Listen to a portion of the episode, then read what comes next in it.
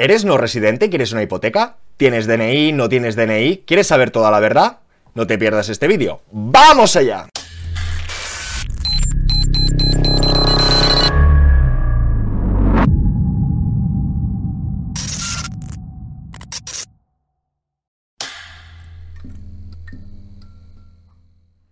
Hola a todas y a todos, bienvenidos al Banquero del Pueblo. Recordaros que cuando lleguemos a 100.000 suscriptores nos veremos las caras, así que suscríbete.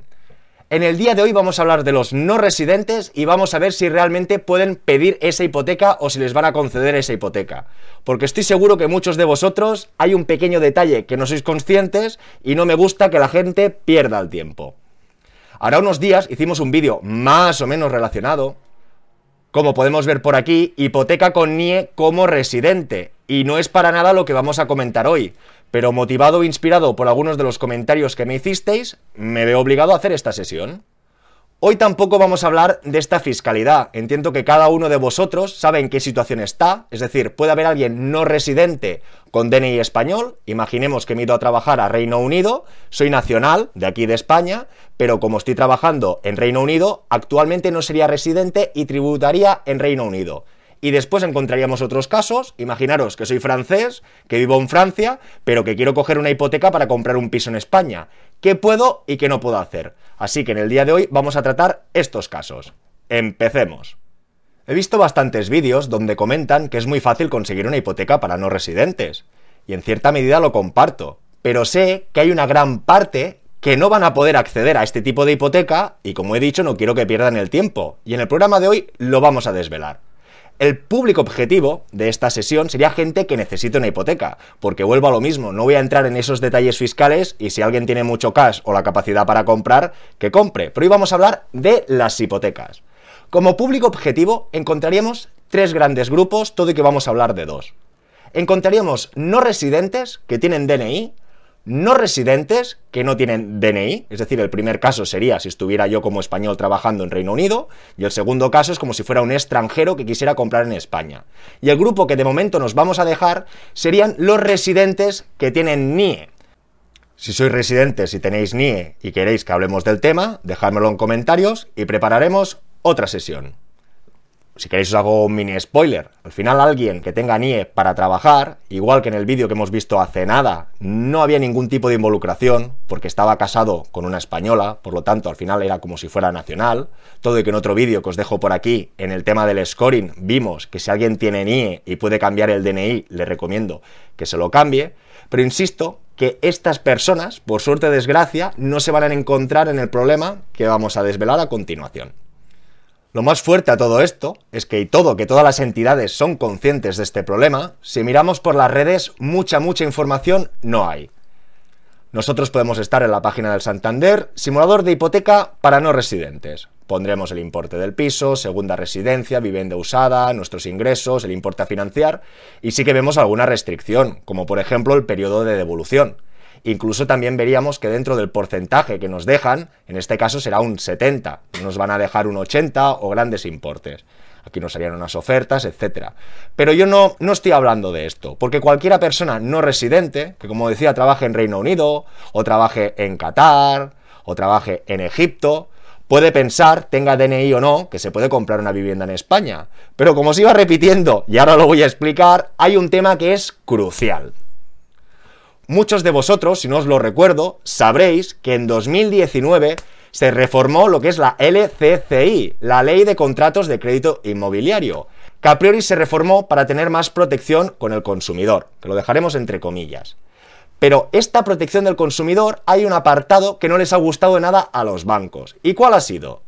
Cualquier consumidor de una hipoteca tiene el derecho de cambiar la divisa de pago a la divisa que cobre en su nómina.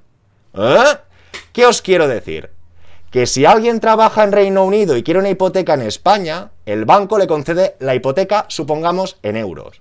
Pero como esta persona reside en Reino Unido y cobra en libras, la ley lo ampara a que cambie la divisa de la hipoteca a libras. Y si vives en Francia, no pasa nada, porque en Francia son euros y en España son euros.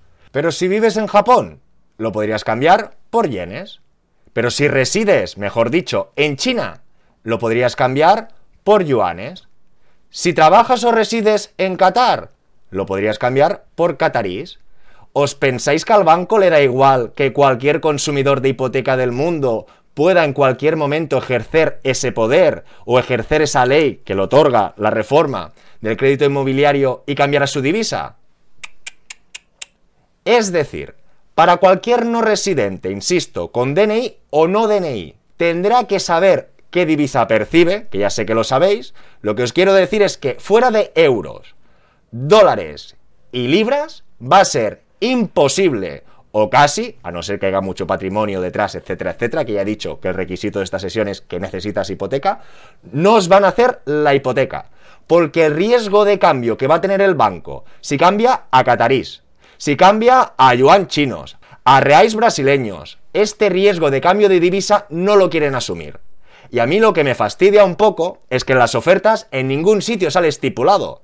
Pero cualquiera de vosotros, y seguro, si no confirmarme en comentarios por favor, que ha hecho alguna solicitud de hipoteca, es que es bastante fuerte, tengas DNI o no, si cobras en una de estas divisas más flojas, para entendernos, es decir, fuera de, me repito, euro, libra esterlina o dólar, no te van a conceder la hipoteca. Así que no le deis muchas vueltas, ni hagáis mala sangre, es decir, o tenéis que ahorrar mucho, o tendréis que casaros con alguien nacional, o tendréis que estar ya aquí, o justificar muy bien que vais a vivir aquí, para que os concedan dicha hipoteca. Pero insisto, mientras los ingresos sean una divisa distinta a estas tres, el riesgo de cambio va a hacer que el banco nos conceda la hipoteca. Para contrastar un poquito esta información o ponerla en contexto, podríamos ver otras fuentes como Hell My Cash, donde aquí nos comentan, la Asociación Española de Banca y el Banco Santander ha pedido a la Comisión Europea un cambio de regulación para impulsar nuevamente la hipoteca multidivisa. Su propuesta es que el cliente solo tenga derecho a convertir su hipoteca al euro si el préstamo se ha concedido en dólares estadounidenses, libras esterlinas, francos suizos o yenes. Según estas entidades, tener ese derecho con todas las divisas penaliza a los bancos, porque no son capaces de gestionar el riesgo de todo tipo de divisas. En este caso, los yenes, que los había excluido, perdonar, Santander sí que los vería bien y los francos suizos. Como comentábamos, el riesgo de divisa penaliza a los bancos, incluso están haciendo ellos mismos la petición. Espero que os haya gustado esta sesión, espero todos vuestros comentarios, todas vuestras preguntas, suscribiros para vernos rápidamente las caras y nos vemos muy pronto. ¡Hasta luego!